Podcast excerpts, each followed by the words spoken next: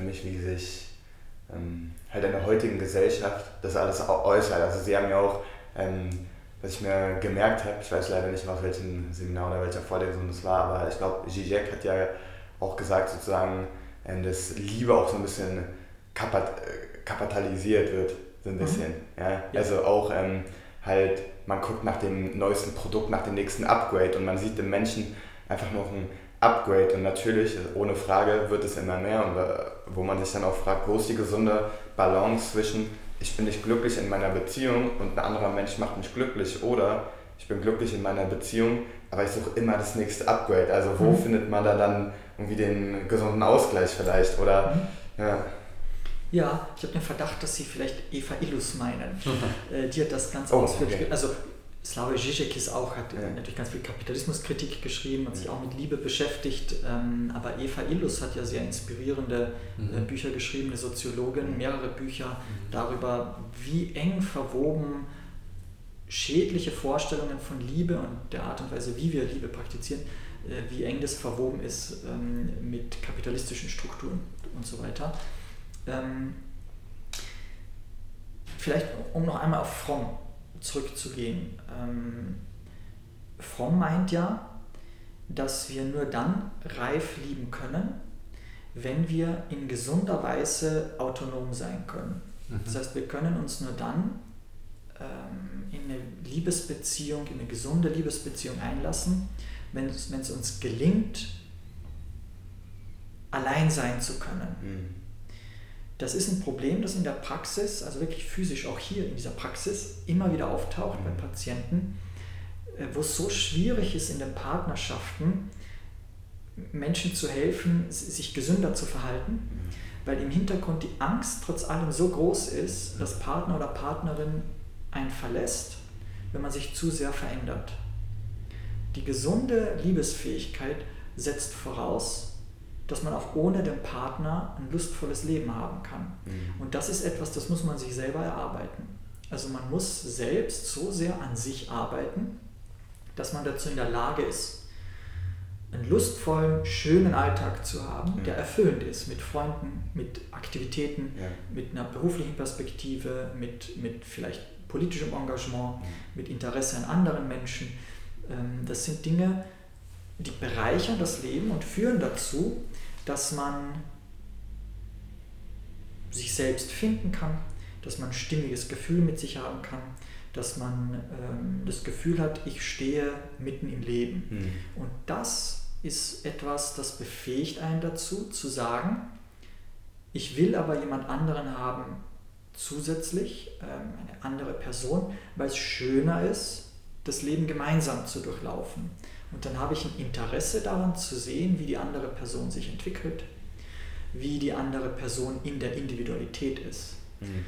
Das wäre reife Liebesfähigkeit bei Erich Fromm. Also ein Interesse daran, zu sehen, wie jemand anderes sich entwickelt und wächst. Ja. Weil wenn Sie, wenn Sie sehr narzisstische, wenn Sie sehr pathologischen Narzissmus haben, geht das nicht. Wenn Sie sich verlieben, weil Sie das Gegenüber brauchen, damit sie sich selbst vollständiger fühlen, dann muss ja in der Partnerschaft ständig eine Atmosphäre davon herrschen, dass sie das Gegenüber unter Kontrolle haben müssen. Mhm. Das Gegenüber darf sich gar nicht so weit entwickeln, weil wenn sich das zu weit entwickelt, dann ist das vielleicht plötzlich weg. Mhm. Wenn der Partner zu unterschiedlich wird oder zu eigenständig wird oder zu viel Lust, Spaß, Freude ohne sie hat, mhm.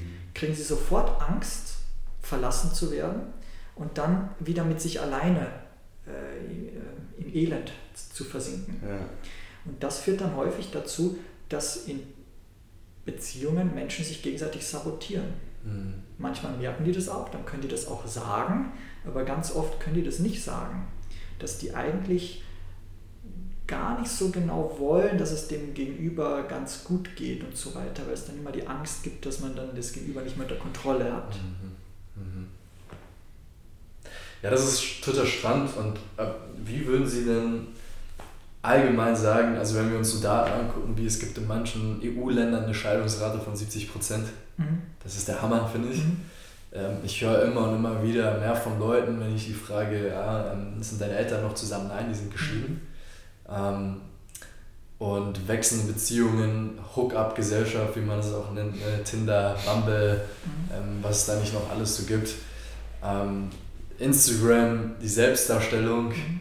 neue Studien, die rauskommen, dass Instagram für kleine Mädchen total schädlich ist. Mhm. Und wie, inwieweit würden Sie dann sagen, ich weiß, das ist eine grobe Frage, aber inwieweit ist denn aus Ihrer Sichtweise, aus Ihrer Definition, vielleicht auch politisch gesehen, was auch gerade allgemeingesellschaftlich, soziologisch passiert, inwieweit ist die Gesellschaft, in der wir heutzutage leben, narzisstisch ähm, und mangelt an, mangelt an Liebesfähigkeit und wird schlimmer und warum? Ja, ja äh, schon in den 80er Jahren hat Christopher Lasch äh, so ein ganz berüchtigtes Buch geschrieben, das heißt, das hieß Die narzisstische Gesellschaft, ja, ja. schon in den 80er Jahren. Ähm, also in der Gesellschaft merken sie, dass alle Lebensbereiche von uns erfordern, mhm. dass wir in einer bestimmten Art und Weise uns verhalten und uns quasi ein Verhalten aufdrängen oder eine Art zu fühlen, zu denken aufdrängen, das wir aus fachlicher Sicht pathologisch narzisstisch nennen würden. Also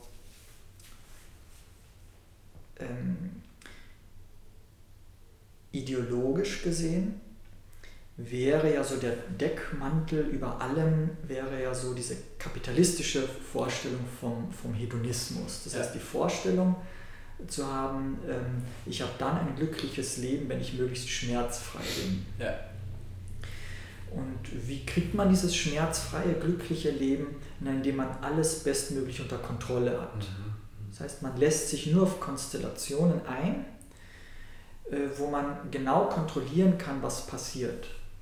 Tinder und so weiter, Dating-Apps sind ja auch deswegen so beliebt, weil man ja die Illusion haben kann, dass man alles beim Kennenlernen unter Kontrolle hat. Man weiß genau vorher schon, wie bei einem Produkt im Regal, auf was man sich einlässt und ähm, muss keine Unsicherheiten spüren und so weiter. Und dann wird, sobald Spannungen und Schwierigkeiten auftauchen, äh, wird dann ähm, das Produkt ausgetauscht sozusagen. Mhm. mhm. Also die, das betrifft auch den Trend zur Selbstoptimierung, das Gefühl, sich selbst immer besser optimieren zu müssen, verkaufen zu müssen, ja. um überhaupt mithalten zu können. Das ist ja nicht mehr nur im Dating so, das ist ja im Berufsleben sowieso auch so. Das ist auf, auf, den, auf der Ebene der Hobbys so, dass man überall dazu verleitet wird, so ein, so ein Optimierungsstreben zu verfolgen. Mhm. Und das wäre deswegen so narzisstisch, weil es davon ablenkt, dass Menschen ja eigentlich Zufriedenheit nur finden können, wenn die sich emotional spüren können. Mhm. Also das, was beim pathologischen Narzissmus ja immer auf der Strecke bleibt, ist die Fähigkeit, differenzierte Gefühle fühlen zu können. Und so wie wir durch den Alltag laufen, ähm, ist es gar nicht mehr möglich, mhm. so sehr ins Fühlen zu kommen. Mhm. Ähm, wenn, wenn ich zum Beispiel an solche Sachen wie Instagram denke, mhm. da kommt genau, kommt genau das zum Vorschein, was mhm. sie, ähm, was sie halt sagen, diese Optimierung. Mhm. Es gibt zig Influencer, die sagen, ja, mit das verkaufst du noch mehr und du mhm. musst da besser werden, geh ins Gym, bau dich auf, vergleiche mit anderen Menschen. Ich merke auch tatsächlich bei mir, ähm, inwieweit das mich manchmal beeinflusst und, ähm, und dahingehend wollte ich auch fragen, wegen Eva, Eva Ilus, halt, hieß Eva Ilus? Ilus, genau. Ähm, sie hat ja gesehen, genau dieses, dieses äh, Thema umschrieben, von wegen, wenn Spannungen, Spannungen auftreten, dann wächst sich's aus. Wie, wie denken Sie, woher, wo, woher kommt das? Also, mhm. ja. Ich müsste wieder ein bisschen ausholen. Ja, ja. Ähm, ein Grundsatz in der Psychoanalyse, den, den Sie ja in, in Marmor meißeln können, oder in Stein meißeln können, ist ja, dass wir als Erwachsene äh, uns nur so verhalten können, mhm. wie es unser psychischer Apparat nahelegt. Mhm. Also wir haben sozusagen ein Betriebssystem der Psyche, das steuert, wie wir denken, fühlen und uns verhalten, also auch wie wir Beziehungen leben. Ähm, dieses Betriebssystem entwickelt sich in der frühen Kindheit. Mhm. Wenn jetzt in der frühen Kindheit die Verhältnisse so sind, dass man sehr pathologische, narzisstische Strukturen entwickelt, dann gehört dazu ja auch, dass man Schablonen speichert über Beziehungen, wie ja. Beziehungen funktionieren, nämlich mit den Eltern, dass man Nähe möchte, aber eigentlich keine richtige bezogene Resonanz kriegt. Mhm. Also es, ist eigentlich, es gibt eigentlich immer eine Enttäuschung, mhm. ähm, weil die Eltern nicht dazu in der Lage sind, einen so zu spiegeln, wie man wirklich ist, sondern ganz viele Erwartungen haben. Dadurch ist man enttäuscht. Kinder führen die Enttäuschung immer auf sich selbst zurück, fühlen sich dann minderwertig. Um diese Minderwertigkeit nicht spüren zu müssen, passen die sich an das dürftige Beziehungsangebot an. Wenn das jetzt ihre Schablone ist, mit der sie durchs Leben gehen, entsteht im Erwachsenenalter ja perfiderweise das Bedürfnis, genau solche Beziehungskonstellationen zu wiederholen. Natürlich. Ja. Und dann sind sie als, als Konsument, sitzen sie dann vor ihrem Notebook und haben die Idee, einen bestimmten Influencer, der einen bestimmten Instagram-Account hat oder einen YouTube-Kanal hat, ganz nahe zu sein. Mhm. Also der Influencer zeigt dann so aus seinem Leben, wie toll sein Leben ist und so, und so weiter und fühlt sich angeblich mit der Community sehr verbunden. Ähm, der Zuschauer wiederholt dann eigentlich diese Beziehung, dass er sich stimmig fühlt in einer Beziehung, die aber eigentlich enttäuschend ist. Oh, wow. ja. Also ein Influencer gibt ja seiner Community nicht eine wirkliche Beziehung, ja. sondern es ist eine oberflächliche, pathologische, narzisstisch ausgehöhlte Beziehung nur an der Oberfläche. Ja, Und diese Art, eine Beziehung zu führen, wo man eigentlich Nähe möchte, mhm. aber zwangsläufig enttäuscht wird, weil die Nähe falsch ist, kennt man dann aus der frühen Kindheit. Mhm. Und dann fühlt es sich gut an, diese Art von Beziehung zu wiederholen. Mhm. Daraus entsteht dann so eine Haltung, sich die einzelnen Influencer rauszusuchen, äh, dort äh, mitzuschwingen, zwangsläufig enttäuscht zu werden, aber um die Enttäuschung nicht spüren zu müssen, dann einfach neue Influencer zu suchen, mhm. die dann so ausgetauscht werden, dass dann so beliebig sprunghaft wird. Also ich hätte tatsächlich noch einige Fragen an Sie, aber ich weiß nicht, wie es mit Ihrer Zeit aussieht, weil wir jetzt schon 17 Uhr okay. Mhm. Ähm, ich finde das total spannend. Ich habe das noch nie aus der Sichtweise gesehen, ehrlich mhm. gesagt. Also, weil es stimmt, also wo ich halt sofort zustimmen könnte, es ist alles total oberflächlich. Ne? Mhm. Ich weiß auch nicht, ob das so dieser Grundfaktor ist, der sich durch dieses ganze Thema Narzissmus halt ähm, durch, ja, einfach durchzieht. Mhm. Ähm, und das hat dann auch wieder was mit Liebesfähigkeit zu tun, der, der Fähigkeit zur Intimität. Mhm. Und dann kommen wir zur Hookup-Gesellschaft, so, zu mhm. diesem Casual Sex. Und ähm, was halten Sie denn davon? Also natürlich sind wir auch in einer Zeit, wo vieles so dekonstruiert wird und ähm, man darf sich ausprobieren und sonst was, aber wo ist da die Grenze vielleicht zum pathologischen Narzissmus? Ja, ja ähm, den, den pathologischen Narzissmus erkennt man ja immer daran, dass ein Mensch etwas macht, was nicht authentisch ist. Mhm. Das heißt, auch Freud übrigens, eben Hochblüte oder Ausläufer des viktorianischen Zeitalters so, Freud hat sich ja um die Jahrhundertwende zum 20. Jahrhundert hin vehement dafür eingesetzt, dass Paare vor der Hochzeit ganz viel Sex ausprobieren mhm. sollen und dass die mhm. auch Beziehungen öffnen sollen und dass die sehr genau definiert, dass eine gesunde, gesunde, erwachsene Sexualität im leidenschaftlichen Spiel entsteht mhm. und im Ausprobieren mhm. entsteht. hat sich sehr dafür eingesetzt, dass das enttabuisiert wird. Das heißt, auch heute noch würden wir sagen, ähm, dass gesunde Sexualität so etwas Spielerisches haben soll. Ein spielerischer Umgang mit dem Austesten der eigenen Grenzen, aber auch mit den Grenzen des Gegenübers. Mhm. Und das ist etwas authentisch Gesundes, wenn es auch so gelebt wird, dass man auch viel Sex praktiziert, mhm. ist mit verschiedenen Menschen, ist überhaupt nicht per se was Gestörtes. Mhm. Gestört wird es dann, wenn ein Mensch keinen Bezug zu sich selbst hat, mhm. äh, ganz viel inneren Selbsthass hat, ganz viele Dinge hat, vor denen er äh, vor sich selbst wegläuft und dann die sprunghafte Sexualität benutzt, mhm. um nicht mhm. in Kontakt mit diesem Selbsthass zu kommen. Mhm. Dann ist es nichts Authentisches mehr, dann nennen wir das was Neurotisches. Mhm. Dann ist es was Gestörtes und das führt auch dazu, dass es dann so einen suchthaften Charakter kriegt. Mhm. Weil wenn sie etwas machen, eigentlich aus der Flucht vor sich selbst, dann kann das, was sie da machen, sie niemals vollends befriedigen. Natürlich.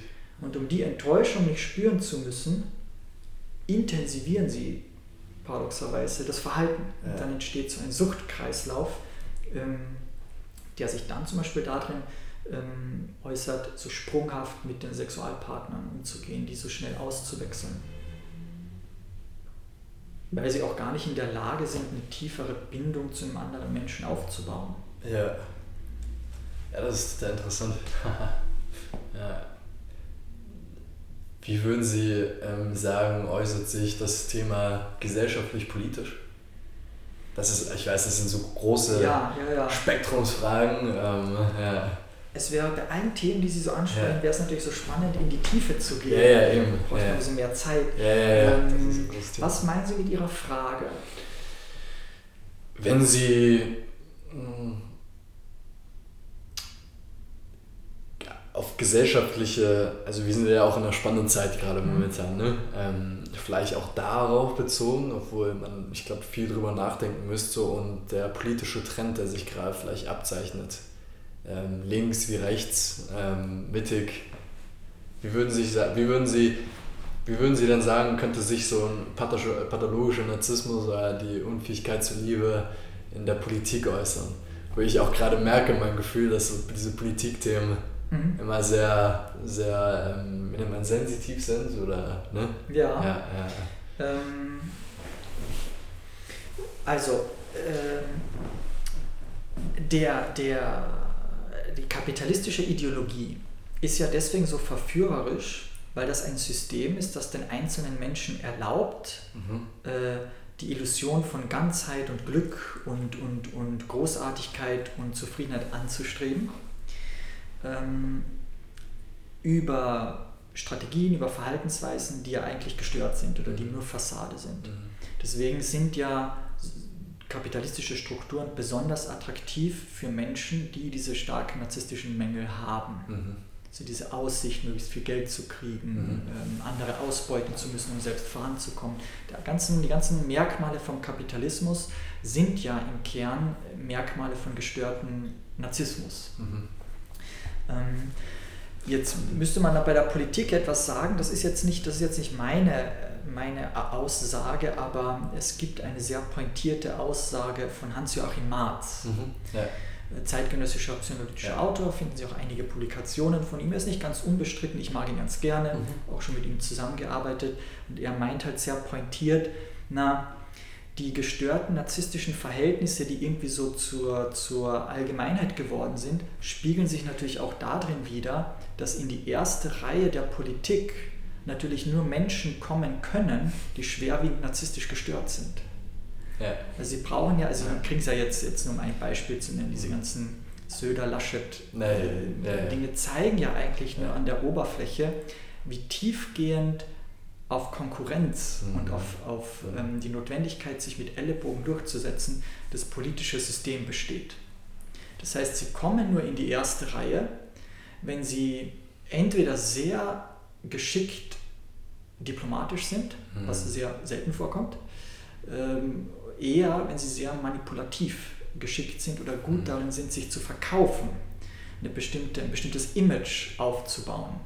In meiner Heimat, Österreich, brauchen Sie sich ja nur Sebastian Kurz anschauen, Mhm, das Willen. immer sehr, sehr geschickt gemacht hat, sich ein bestimmtes Image aufzubauen. Und darüber kommt man in die erste Reihe, Mhm. geht aber nur, wenn man narzisstisch schwerwiegend gestört ist. Ich stelle jetzt keine Diagnose auf weil über die Ferne, aber die Idee ist ja, wenn Sie, wenn Sie einen gesunden Selbstwert haben, wenn Sie einen gesunden Narzissmus haben, wollen Sie doch nicht Ihre Lebenszeit damit verschwenden, in die Politik zu gehen und dort äh, diese Machtspielchen zu spielen. Dann denken Ja. Sie sich, meine Güte, ich werde ja eher glücklich in meiner Partnerschaft Mhm. und indem ich mich um meine Kinder oder um meine Verwandten kümmere, Mhm. indem ich was Schönes zur Gesellschaft beisteuere und nicht diese, diese Karriereambitionen in der Mhm. Politik zu verfolgen.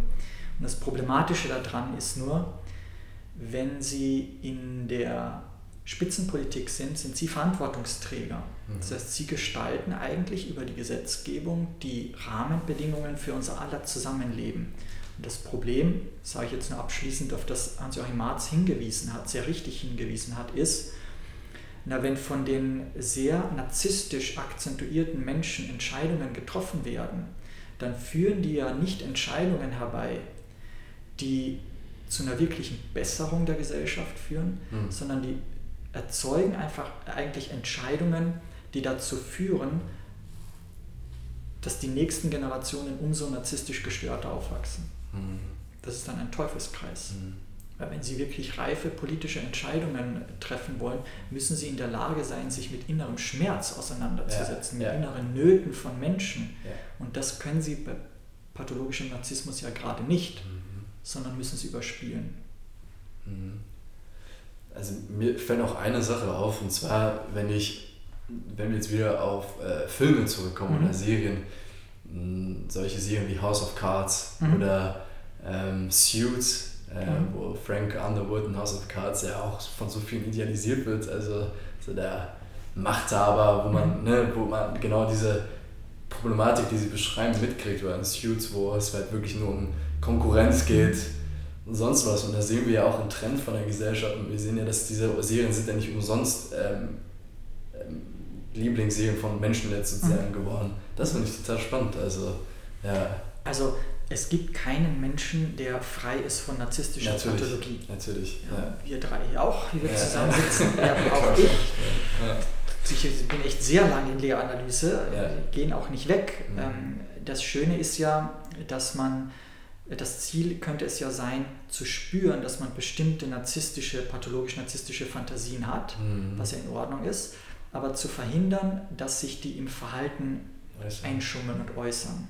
Und dann braucht man wiederum Serien, Filme und so weiter, damit man es auch lustvoll finden kann, mhm. sich diesen Fantasien hinzugeben. Mhm. Das würde man ja Sublimierung nennen. Mhm. Das ist sehr reif. Es ist eine reife Art und Weise, sich so den, der eigenen Machtgeilheit und so weiter hinzugeben, wenn man House of Cards schaut. Nee, nee. Ähm, Mache ich auch sehr gerne. Sie würden ja sagen, dass das im Zweifel gesünder ist, als äh, und unter Druck zu geraten und diese Dinge zum Beispiel in der Partnerschaft dann in verschobener Weise auszuleben. Mhm. mhm. Deswegen braucht eine Gesellschaft äh, eine sehr differenzierte Unterhaltungsbranche. Und das muss man nicht nur negativ sehen, so wie Marx das gesagt hat mit dem Opium des Volkes. Da geht es nicht nur um, um Selbstbetäubung, mhm. sondern da geht es schon auch darum, dass wir durch Filme, durch Musik, durch Kunst in Kontakt zu uns selber kommen können mhm. und zu erspüren, was habe ich eigentlich für Bedürfnisse und mhm. was gibt es so an Abgründen in mir selber, die dann dazu führen, dass ich Frank Underwood so toll finde, mhm. zum Beispiel.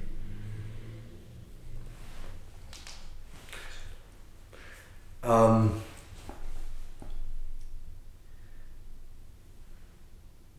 die Frage wäre jetzt natürlich, ne,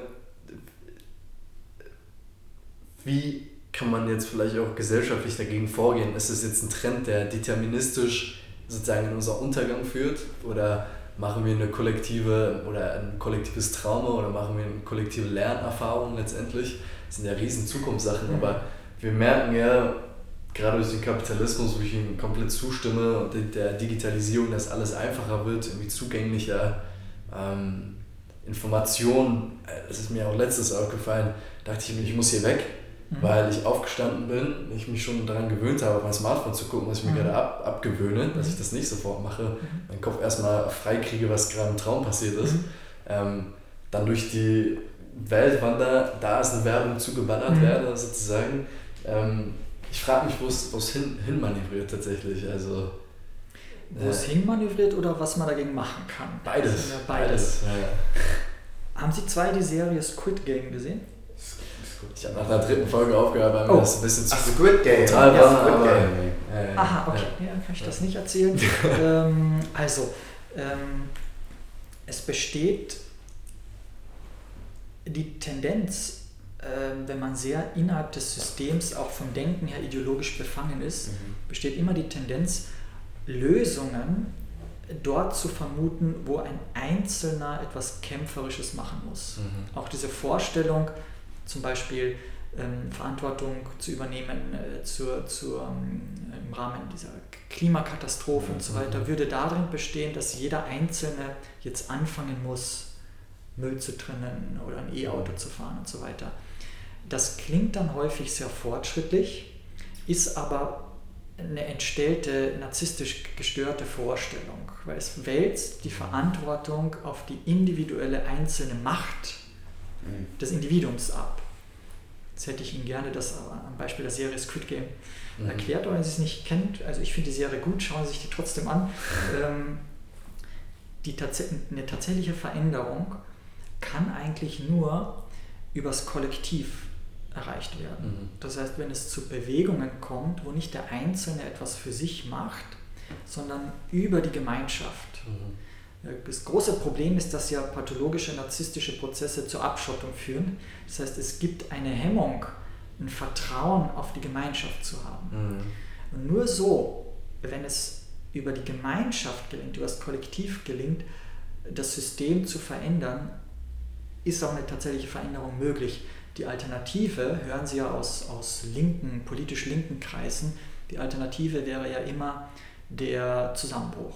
Mhm. So natürlich gibt es eine große mhm. gesellschaftliche Veränderung, wenn ein System so kaputt ist, dass es gegen die Wand fährt mhm. und es dann zum kompletten Zusammenbruch kommt. So ein kompletter Zusammenbruch kann ja sowas sein wie der Zweite Weltkrieg, ähm, das heißt, wir hatten so einen kompletten Zusammenbruch jetzt schon sehr lange nicht mehr. Mhm.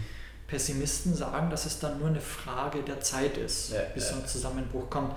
Die Wirtschaftskrisen, die es in letzter Zeit gab, oder jetzt die Corona-Krise oder die Flüchtlingskrise, sind ja keine großen, dramatischen gesellschaftlichen Krisen, die irgendwie vergleichbar wären mit dem Zweiten Weltkrieg zum Beispiel. Deswegen sagen dann sehr pessimistisch eingestellte Menschen, dass uns so eine gewaltige Krise noch bevorsteht und sie dann aber immer beobachten können, dass nach so einer großen Krise äh, Dinge wieder besser laufen. Mhm. Aber es ist natürlich ein phänomenaler Preis mhm. sozusagen. Das ist eine alchemistische Transformation. naja, und es ist halt die Frage, Sie haben Jung erwähnt, also die ja. Frage ist ja, ob, ob es wirklich für die also was es genau bedeutet, wenn Jung sagt, man muss für die Reifung durch den Schmerz durchgehen. Mhm. Das kann sehr viele verschiedene Dinge bedeuten. Mhm. Ähm, auf keinen Fall heißt es, dass der Schmerz das Allheilmittel an sich ist. Natürlich, natürlich. Das wird auch häufig so verklärt, dass ja. man meint, eine Gesellschaft muss nur genug leiden ja, ja, oder ein Mensch muss in der Entwicklung nur genug leiden, damit er gesund werden kann. Mhm. So ist es natürlich nicht gemeint. Äh, stell mich die Frage. Das passt jetzt nicht mehr dazu, ja, aber das Thema Schmerz und Wachstum liegt ja so nah aneinander und das ist halt die Frage. Ähm, Schmerz allgemein ist jetzt nicht mehr von dem Thema zu tun, aber ich finde es mega interessant, ob Schmerz allgemein mh, hm, also ab welchem Punkt sagt man, das ist zu viel Schmerz, da zieht man kein Wachstum mehr oder sagt man aus jedem Schmerz, da ist so eine riesen Wachstumswahrscheinlichkeit, nur her damit. Ja, ja äh, ich kann ja wieder mit der Liebesfähigkeit antworten. Ähm, wir haben so ganz grob gestreift, wie Fromm sich vorstellt, dass eine, dass, dass eine gesunde Partnerschaft besteht. Mhm. Die gesunde Partnerschaft würde ja bestehen, würde ja dann funktionieren, wenn Sie spüren, ich hätte jetzt gerne, dass der Partner irgendetwas macht, damit ich mich selber besser fühle. Das wäre unreife Liebe. Reife Liebe würde bedeuten, Sie können das wahrnehmen, aber Sie machen es dann nicht. Das heißt, es entsteht unweigerlich Schmerz bei Ihnen. Mhm. Der Schmerz, der daraus entsteht, dass Sie spüren, welche Wünsche Sie eigentlich haben und wie schön es wäre, wenn Ihr Gegenüber diese Wünsche erfüllt, dass Sie aber das Wissen haben, sie sind eigentlich selber dafür verantwortlich, dass sie sich zufrieden fühlen können, dass sie sich wertvoll fühlen können, dass sie sich irgendwie so halbwegs ganz fühlen können. Das bedeutet, sie brauchen die Fähigkeit, Schmerzen aushalten zu können.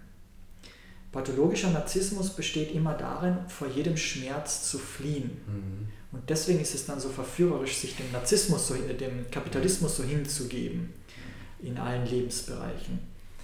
Man braucht die Fähigkeit, Schmerzen aushalten zu können, um nicht vor sich selbst weglaufen zu müssen. Das ist etwas, das lernen alle Patienten und das ist eine harte Schule, die auf die Patienten zukommt, wenn die sich in tiefenpsychologisch fundierte Psychotherapie mhm. oder Psychoanalyse begeben.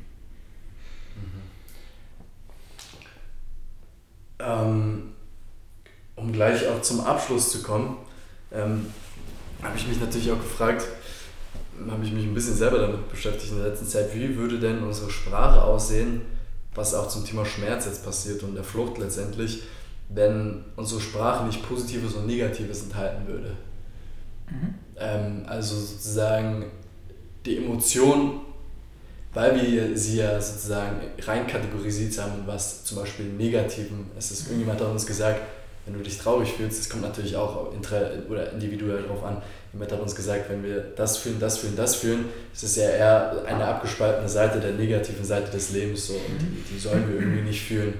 Oder wenn wir uns positiv fühlen, dann ist das und das. Und dann habe ich mich gefragt, was wäre, wenn wir diese Kategorisierung gar nicht hätten. Und ich bin halt jung geprägt und in diese Ganzheit der beiden Sachen kommen. Und dann die Emotionen einfach sehen als etwas, wie zum Beispiel, äh, dass ein Wind, äh, ein Baum, das, das durch den Wind in Bewegung gesetzt wird, wie auch so eine emotionale Welle mhm. einfach oben und unten haben kann. Mhm. Aber meistens merkt man dann ja auch in der Analyse, dass hinter dem negativen, vermeintlichen eigentlich das Positive steckt. So. Ja, ja, also ich, ich kenne mich jetzt bei Jungen nicht, nicht im Detail ja, aus, ja, aber was sie sagen, würde ja aus psychoanalytischer Perspektive bedeuten, dass man begreift, dass hinter allem, was Menschen fühlen, mhm. bestimmte Funktionen stecken. Eben. Ja. Und diese Funktionen sagen etwas darüber aus, was uns fehlt und mhm. wer wir sind und was wir brauchen. Mhm. Deswegen ergibt die Unterteilung in positiv und negativ tatsächlich wenig Sinn. Ja, ja. Ähm, weil ja auch Gefühle, die wir negativ nennen, ja wichtig sind mhm. und, und schöne Funktionen stiften. Ich, ich versuche es nochmal mit einem anderen Film. Haben Sie denn den Film Inside Out gesehen? Uff, wenn so Sie Animationsfilm, äh, wo Sie so kleine Emotionen als Figürchen sehen im Kopf von einem jungen Mädchen. Nee. Nee, nee, nee. Okay, dort, gibt's, dort sehen Sie kleine Figürchen im Kopf eines Mädchens, die die Basisemotionen darstellen. Mhm. Und dann gibt es so eine ganz äh, aufgeregte Freude und eben auch eine ganz kleine, so ein bisschen äh, ja, sehr depressive Traurigkeit, die heißt Kummer. Mhm. Und das Schöne in diesem Film ist, dass dort gesagt wird, dass das Fühlen von Traurigkeit ja eine, zwar so negativ erscheint, aber es hat ja eine enorm positive Funktion. Wenn wir uns traurig fühlen, sagt das etwas aus über unser Bedürfnis nach Bindung. Mhm. Dass, jemand, dass wir gerne jemanden hätten, der jetzt da ist, mit dem wir uns nahe und verbunden fühlen können. In jedem Moment wo wir uns traurig fühlen, gibt es im Hintergrund eigentlich diese Schablone, dass dieser Wunsch nach einer Bindungsperson da ist. Mhm. Und das ist eine Funktion, die sofort äh, was Wertschätzendes hat, weil daraus mhm. deutlich wird, wie, wie stark und wichtig auch unser Bindungsbedürfnis ist. Und dasselbe gilt für Wut und dasselbe gilt für Neid und für Eifersucht und alle anderen Gefühle. Wenn Sie verstehen, was die Funktion ist, häufig die unbewusste Funktion dahinter, dann müssen sie diese Gefühle auch nicht mehr verteufeln, dann sind sie denen auch nicht mehr so ausgeliefert. Mhm. Das wäre etwas, was im Rahmen von der Psychoanalyse mit Patienten erarbeitet wird. Ähm, zum Schluss würde ich Sie jetzt nochmal fragen, welchen Ratschlag Sie für unsere heutige Jugend oder allgemein auch für die Gesellschaft vielleicht ähm, jetzt in Bezug auf das Thema Rassismus und Liebe, vielleicht auch Liebesbeziehungen allgemein, ob Sie da uns noch was mitgeben möchten oder ob Sie vielleicht auch einfach nochmal abschließend ein Statement sagen möchten. Mhm. Ja. Ihre Meinung vielleicht nochmal zu dem Ganzen. Ja, das ist auch schwierig. Also ich kann ja wiederholen, was ich meinen Studierenden immer sage. Ähm, Sie kriegen das vielleicht mit, dass ja auch die Art und Weise, wie das Studium heute läuft, äh, extrem kapitalistisch eingefärbt ist und Sie eigentlich dann sich richtig gut im Studium beweisen können, wenn Sie einen Hang zu pathologischem Narzissmus haben. Mhm. Ich sage meinen Studierenden immer, für ihre Persönlichkeitsentwicklung ähm, brauchen sie keine guten Noten. Mhm. Es geht nicht darum, dass sie sich im Notensystem äh, beweisen, sondern es geht darum, dass sie Dinge machen, ähm, wo sie sich lebendig fühlen. Mhm. Und sie fühlen sich nicht lebendig, wenn sie für eine Prüfung lernen, mhm. sondern sie fühlen sich lebendig, wenn sie Party machen, mhm. wenn sie Sex haben, wenn sie streiten mit Leuten, wenn sie Hobbys ausprobieren. Das heißt, ähm, für ihr Leben haben sie viel mehr gewonnen, wenn sie erkennen, dass das eigentliche Leben abseits vom Leistungsdruck stattfindet. Mhm. Kapitalismus pathologischer Narzissmus verleitet dazu, alles in Abstufungen von Leistung zu begreifen. Aber das wahre Leben findet davon abseits statt. Sie müssen Erfahrungen sammeln, wo es nicht um Leistung geht, wo es nicht um Selbstoptimierung geht. Ich finde, das ist ein schönes Outro.